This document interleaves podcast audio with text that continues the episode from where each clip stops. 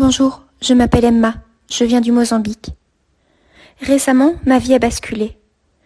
J'ai besoin d'aide pour me sortir de cette situation, mais je ne sais pas où la trouver. Aidez-moi. Écoutez mon histoire. C'est fait, je ne porte plus d'enfant. Je regrette d'en être arrivée là. Si seulement j'avais été sous contraceptif, jamais tout cela ne serait arrivé.